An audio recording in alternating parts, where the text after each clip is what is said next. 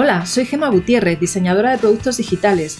Te doy la bienvenida a un nuevo episodio de píldorasux.com, la mejor forma de aprender diseño de experiencia de usuario explicado con claridad y paso a paso. Aprende con una pequeña píldora cada semana estés donde estés.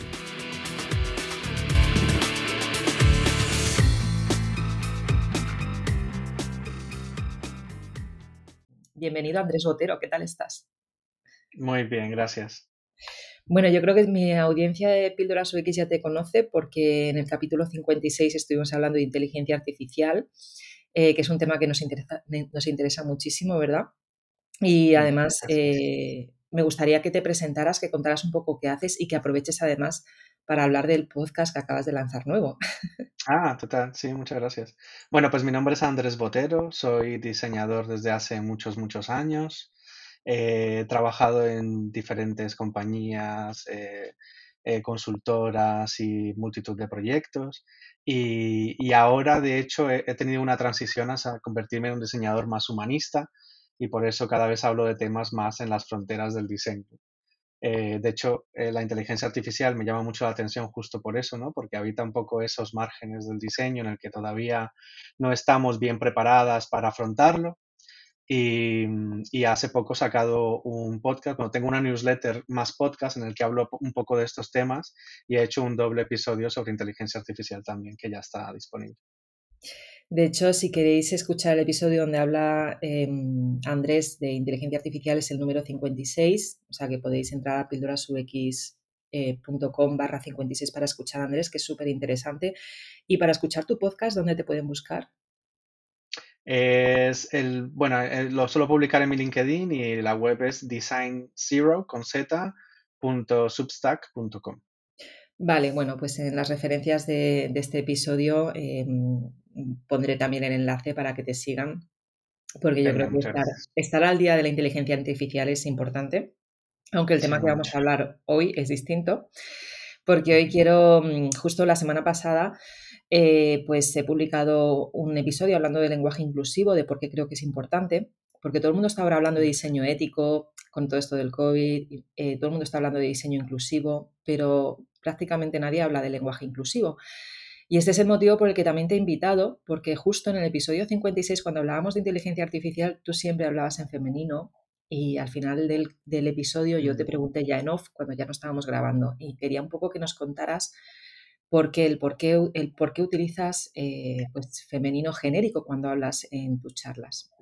Sí, bueno, tiene dos razones. Eh, yo al igual que, mucha gente y, sobre todo que muchos hombres, y además hombres cis, heterosexuales como yo, eh, llegó un momento en el que fueron confrontados por alguien y digamos que tuvimos como ese choque en el que fuimos conscientes de que eh, había un desequilibrio total en la sociedad y que había una discriminación enorme de ciertos colectivos y sobre todo ¿no? las mujeres han sufrido muchísimo esto a lo largo de la historia.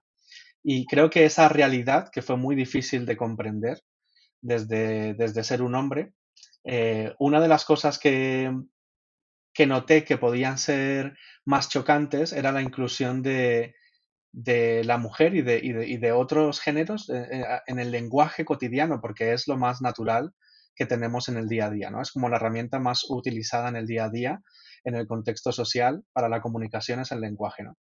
Así que me di cuenta y además tenía alguna referencia de gente que empezaba a hacerlo hace unos años y hablaba, utilizaba el femenino como un genérico o intentaba utilizar formas del lenguaje que fuesen más inclusivas, ¿no? Eh, y, yo intenté, le quise dar una oportunidad y empecé a hacerlo y al principio fue muy, muy incómodo, eh, muy extraño y además eh, me, me, hacía sentir muy consciente de mí mismo cuando estaba en algunos foros determinados. Lógicamente no todo el mundo tiene una opinión favorable del lenguaje inclusivo como tal, ¿no? Eh, pero sin embargo, a lo largo que, del tiempo sí que me siento más cómodo. Siento que por ejemplo, si estoy en compañía de alguien como tú, que es una mujer, o en un grupo donde hay una mayoría de mujeres, me parece incluso correcto eh, utilizar el femenino porque es la gran mayoría de la sala, ¿no? Como del, foro. Eh, y en algunos otros foros ayuda también a visibilizar. yo me autoeduco a mí mismo utilizándolo y siento que también pues ayuda a que otras personas lo vean como algo más natural, ¿no? De hecho, lo, si lo utilizo en contextos de trabajo de forma recurrente, eh, sé que muchas veces al principio la gente se extraña, pero luego se naturaliza, ¿no? Es como que ya es normal, ¿no? Y ya nadie se extraña. Y, de hecho incluso se siente incluida, hombres se sienten incluidos en el genérico femenino. Bueno, pues eso es toda una experiencia. Yo hasta ahora tan solo te he escuchado a ti hablar, o sea, eh, de hombres que conozco diseñadores, solamente te he escuchado a ti hablar en femenino, genérico, mm. y también a César Astudillo en sus charlas, que es también un diseñador muy conocido.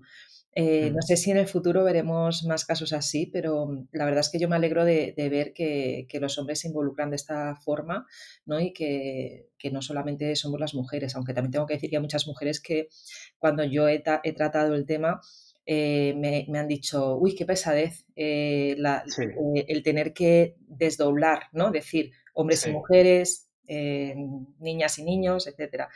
Y, y es cuando me di cuenta que en realidad es que no saben nada del lenguaje genérico, porque es verdad que eso es una manera, pero hay otras maneras que es precisamente la que tú dices, ¿no? De, mm. Podría ser, y a mí me cuesta, te lo reconozco, ¿no? Yo te decía al principio, mm. Vamos a hacer que esto sea más como una charla entre dos diseñadores, esto no quiero que parezca como una entrevista. Y yo te decía que, que bueno, pues contando también mi experiencia, que llevo más de un año intentando también pues, aprender, el ver cómo lo introduzco, a mí me funciona muy bien el hablar de tú, tanto en mi newsletter como, eh, como cuando estoy hablando en, mi, en, los episodios de mi podcast, en, en, todo lo que hago, me funciona porque de alguna forma ya estoy quitando ¿no? temas de género y del tú a tú. Pero luego, por ejemplo, me cuesta mucho el, eh, el introducir el femenino genérico o incluso cuando hablo de mí como diseñadora, y, eso ya lo estoy empezando a hacer, es el hablar en femenino, ¿sabes? Por ejemplo. Y eso es algo que ahora sí que lo he empezado a introducir y cuando veo que otra mujer está hablando de sí misma como profesional y hablan en, masculino, me choca. Ya, total, sí.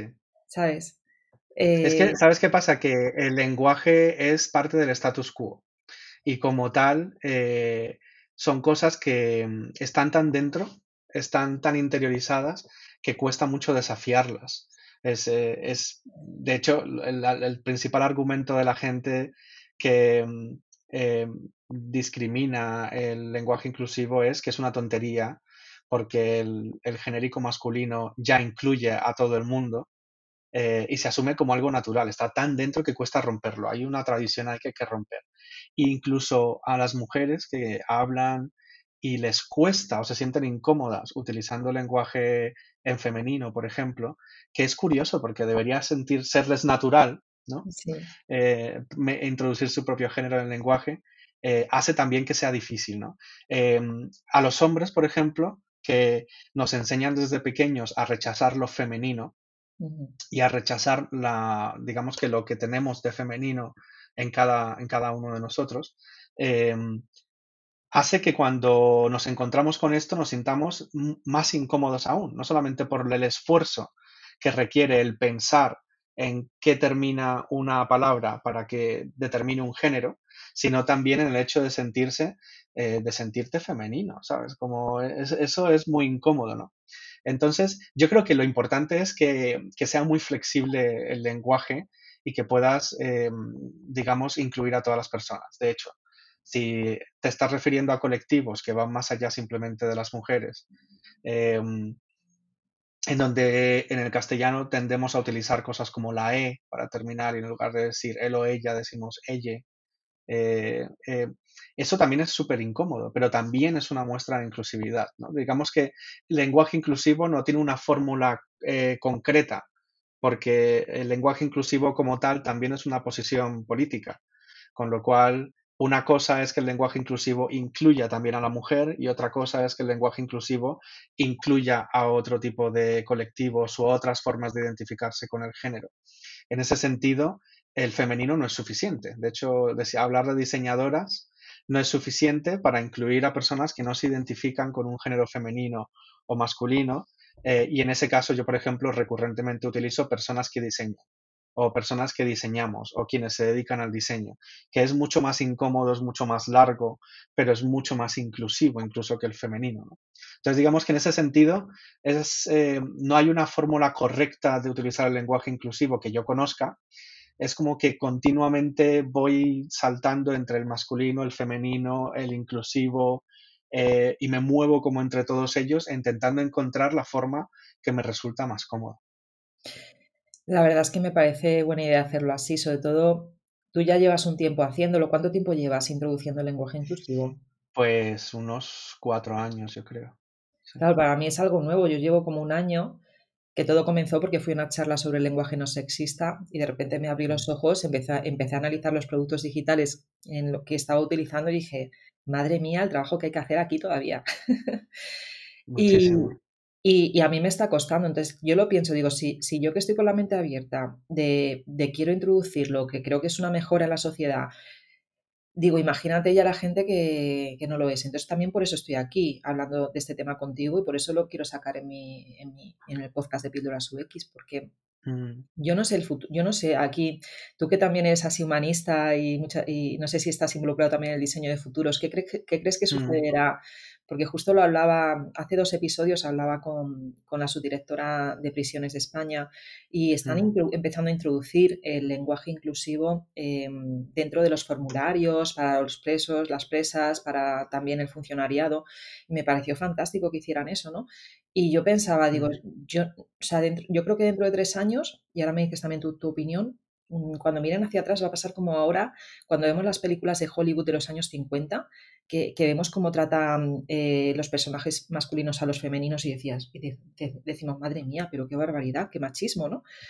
Y yo creo que dentro de 30 años, cuando vean hacia atrás que era todo lenguaje masculino genérico, también se sentirá un poco así. no sé, es mi opinión. Totalmente, es parte del progreso.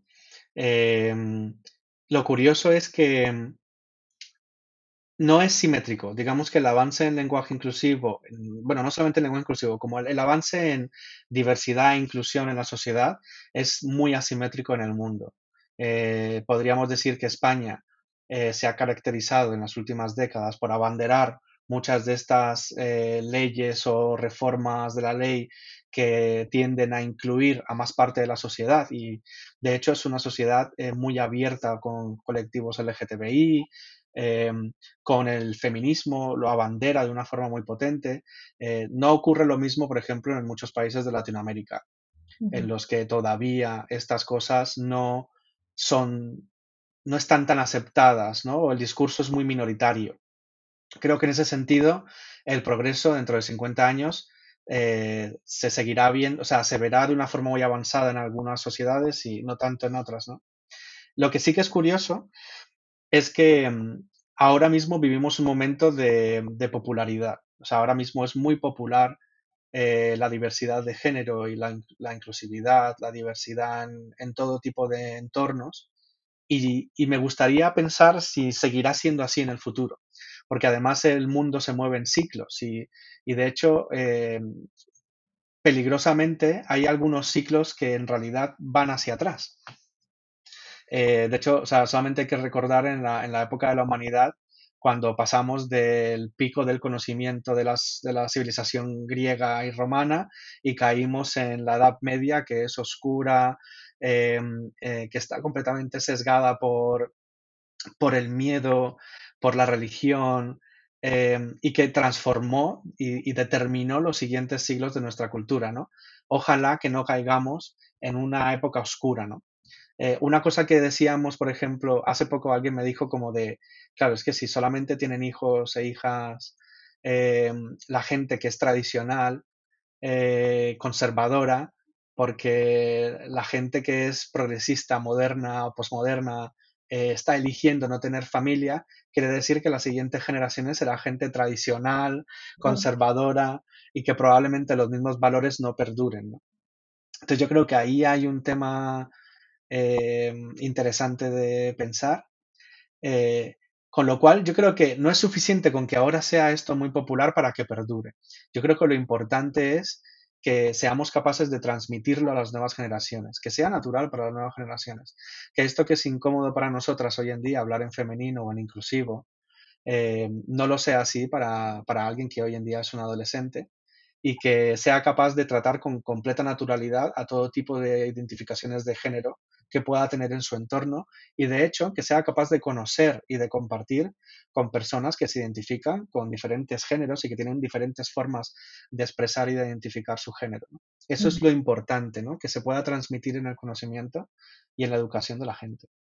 Totalmente de acuerdo. Y ya estás tocando ahí temas de género que puede ser un poco más complejo porque no todo el mundo sabe.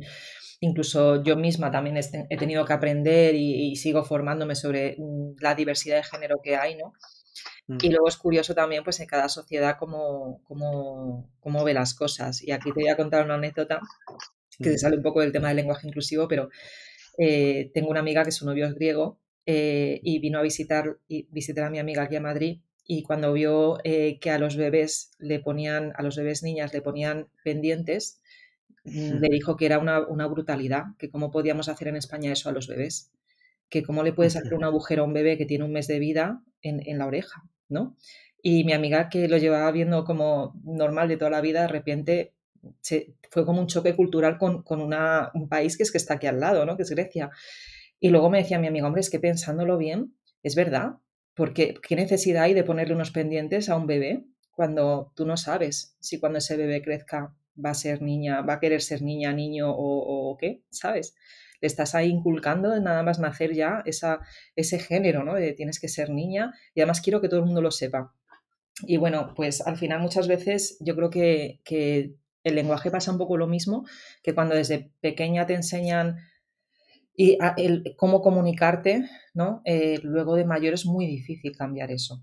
Y ya ni te cuento en los medios de comunicación, ¿no? Eh, también depende con quién hables. He hablado con periodistas que, que, son muy de, tengo el libro de la RAE en la mano y con otras, como una prima que tengo, que me dice, no, es que eh, la RAE simplemente, y aquí ya estamos tocando un tema tangente, la RAE dice simplemente, dice cómo se debe usar la lengua, pero luego la sociedad decide cómo usarla. Es, es como es, si es un diccionario, está ahí las bases, pero la sociedad, eh, a ver, voy a poner un ejemplo de, la palabra crocreta, ¿no? Que mi abuela lo decía así, la acabaron creo que introduciendo en la RAE. O sea, al final, si la sociedad decide hacer una serie de cambios, con el tiempo la RAE tendrá que, adaptarse a ellos, ¿sabes? Las personas que hablan el, idioma determinan cómo es el idioma. De hecho, es chocante como, por ejemplo, nuestra, nuestro lenguaje actual está tan influido por préstamos de otras lenguas, por anglicismos, por palabras que vienen de las redes sociales y que se, y que se utilizan con, de forma eh, coloquial y común dentro de tribus eh, adolescentes, eh, el otro día, por ejemplo, aprendí que hoy en día los adolescentes dicen cringe. Eh, cuando se refieren a algo que les da grima, dicen cringe, que es un anglicismo totalmente, que seguramente han aprendido de ver TikToks y Instagrams y YouTubes, etcétera, ¿no? Eh, claro, la lengua está viva y como tal, por eso no me parece un atentado contra la lengua utilizar lenguaje femenino, desdoblar o incluso introducir la E como, como una alternativa inclusiva, porque el lenguaje está completamente vivo y dependerá de, la gente, como del pueblo al unísono, si eso perdura y continúa hacia el futuro, ¿no? Hoy en día tenemos eh, muchas palabras de nuestro idioma que, son erratas, que, están mal dichas de su original, pero que perduran porque, porque es lo que al final se ha quedado en las cabezas de la gente y lo que resulta más cómodo decir, ¿no? Entonces, en ese sentido, hay que permitir que la lengua también eh, se manifieste como lo que es, como, como un ente vivo. Em, y por eso a mí no me molesta cuando la gente escribe y utiliza la X para, no determinar un género correcto o utiliza la E para hablar de un lenguaje más inclusivo más allá del género femenino, porque creo que todo eso en realidad debería estar permitido. No supone una afronta para, el lenguaje en sí mismo, sino más bien una oportunidad de evolucionar y podría evolucionar hacia, hacia lugares muy interesantes. Tenemos además un idioma que es bastante binario, porque no todos los lenguajes tienen tan marcados los géneros, ¿no? Pero el castellano es un lenguaje muy binario, en el que fácilmente determinas el género de las cosas y todas las cosas tienen género, y en ese género está determinado además eh, yo qué sé, eh, es extrañísimo hablar de un secretario, por ejemplo, ¿no? Es muy normal hablar de una secretaria, eh, pero es rarísimo hablar de una médica, pero es muy normal hablar de un médico. Entonces hay un montón de bagaje en todo eso que hay que romper. Em, y además otorga un lugar. Yo algunas veces cuando hablas con compañeras y, siempre que hablas de lead, ¿no? De líder, eh, eh, utilizar una forma femenina de líder también otorga un lugar al liderazgo que es distinto del masculino, ¿no? Mm. Como de ser una lideresa, ¿no? Eh, es diferente de ser una líder, porque en realidad habla de dos cosas diferentes. Una es el liderazgo tradicional masculino prevalente y el otro es una nueva forma de entender cómo, cómo, liderar. Yo creo que todo eso al final que está tan, es tan sutil y está como tan metido en el lenguaje, tan designificado, también se hace evidente cuando se utiliza el lenguaje inclusivo. Sí, yo, ah, yo no soy parti, no me sale la palabra, partidaria de usar la X, pero por los lectores de pantalla para la gente invidente. Luego, el, el, LES, por ejemplo, eh, ya estamos hablando del término neutro, que no existe dentro del idioma castellano, pero sí que existe, por ejemplo, en el euskera y otros idiomas, ¿no? que tienen un término neutro. En inglés, por ejemplo, están, eh, han decidido usar el they, como género neutro. Entonces, cuando veáis, hace poco, justo ayer, vi una oferta, estaba, a mí me gusta entrar en LinkedIn y ver todas las ofertas laborales pues, para compartirlas con mis mm. estudiantes, ¿no? Y vi de repente una oferta que ponía they, she, he. ¿no? Y dije, qué bien que en la, oferta laboral estén introduciendo el género neutro, ¿no? No sé si en el futuro vendrá nuestro idioma, lo evidentemente tendrá que ser la sociedad la que lo decida, porque la RAE está claro que no lo va a decidir, ¿no? Pero, pero el tema del género neutro, que en inglés sí que al menos está un poquito más instaurado, eh, a mí me parece una buena opción de cara al futuro. Ya se irá viendo, ¿no? También. Eh, y en, a nivel de inglés también, no sé si a ti te pasó, bueno, yo, no, yo cuando empecé a estudiar inglés no entendía, por ejemplo, por qué a los animales había que el sujeto era elite. Es como si fuera una hmm. cosa, ¿no? Y, claro, pues en, en, castellano venimos tan acostumbradas a que a los animales se les llame por, por género, si es hembra, gata, gato, perro, perra, y de repente en inglés no tienen género, y los niños pequeños tampoco. Parece ser. Entonces, claro, de repente te das cuenta que, como dependiendo de la lengua que estés hablando, hay más, hay más eh, eh, involucración en el lenguaje inclusivo o menos, ¿no? sí, la nuestra además es que es muy intensa en determinar el género específico de todo, ¿no? Hmm. Y ya hablando, bueno, yo te he estado en los últimos meses, voy a contar ya lo de los libros, porque yo, eh, como ya sabía que tú este tema estabas interesado, eh, yo mm. según, según iba comprándome libros te los iba mandando. Mm, o tú me ibas preguntando. Este es uno de los que me compré este verano, que se llama Ni por favor ni por favora. ¿Vale? Y, escrito por María Martín, dice cómo hablar con lenguaje inclusivo sin que se note demasiado. Me hace gracia, ¿no? Sin que se note demasiado, para que no te critiquen, ¿no? Total.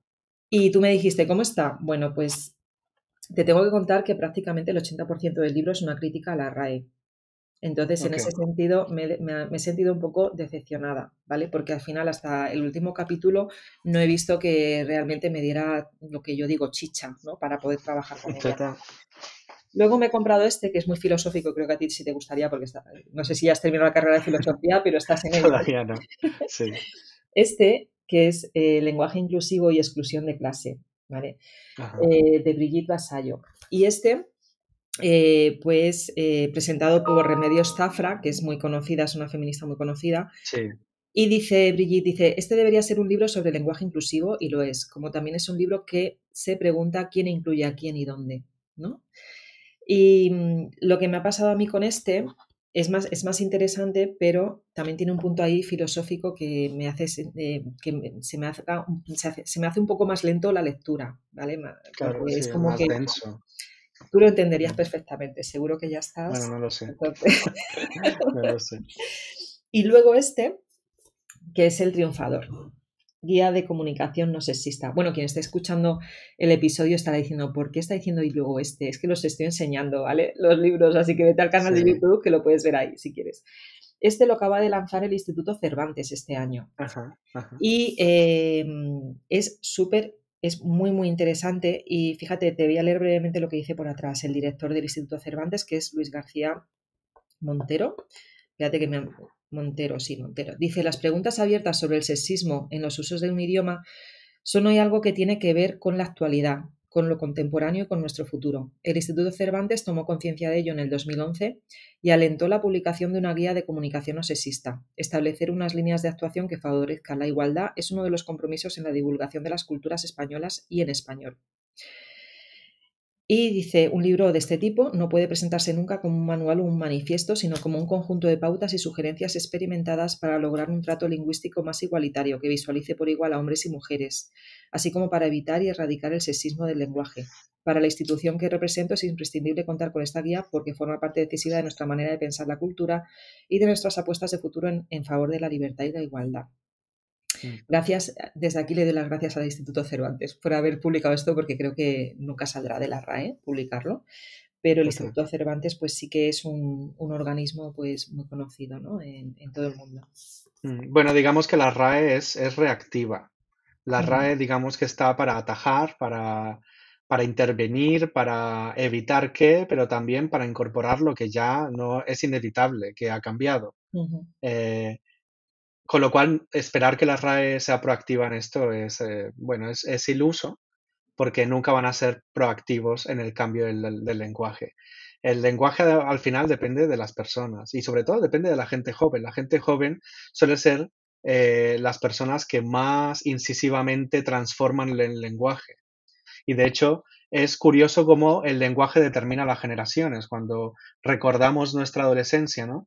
Eh, lo recordamos por las expresiones y las palabras y las cosas que solíamos decir en grupos, ¿no? Y que nos hacían, que, hacían parte de nuestra identidad en ese momento y muchas de esas cosas no perduran, ¿no? No perviven en el tiempo, eh, pero, pero tienen mucho significado, ¿no? El lenguaje tiene significado y por eso aquí me parece importante hablar de que eh, muchas veces cuando se habla de lenguaje inclusivo se piensa únicamente en la lucha feminista.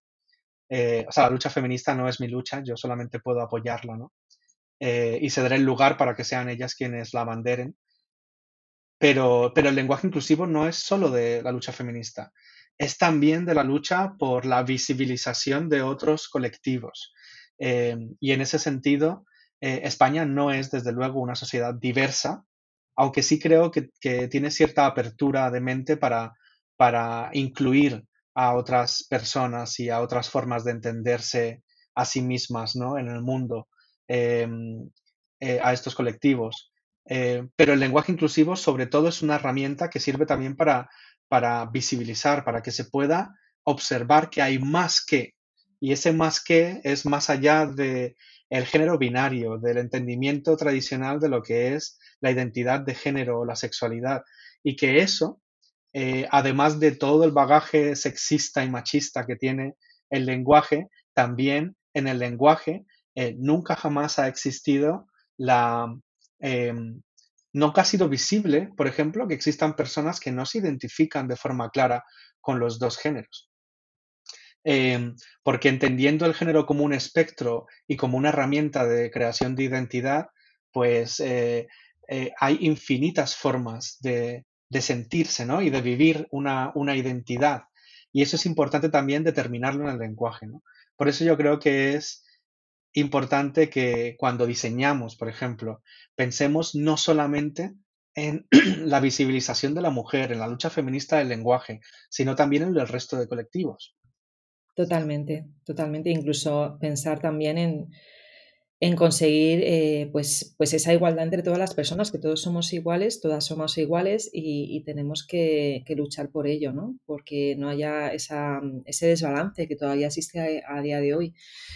Y, además es que me hace mucha gracia porque yo cuando saco estos temas eh, me encuentro una y otra vez con el mismo, el mismo comentario de, no, no, si en España ya existe igualdad. Digo, hombre, si lo comparas con hace 30 años, con cuando mi madre tenía mi edad, claro que sí.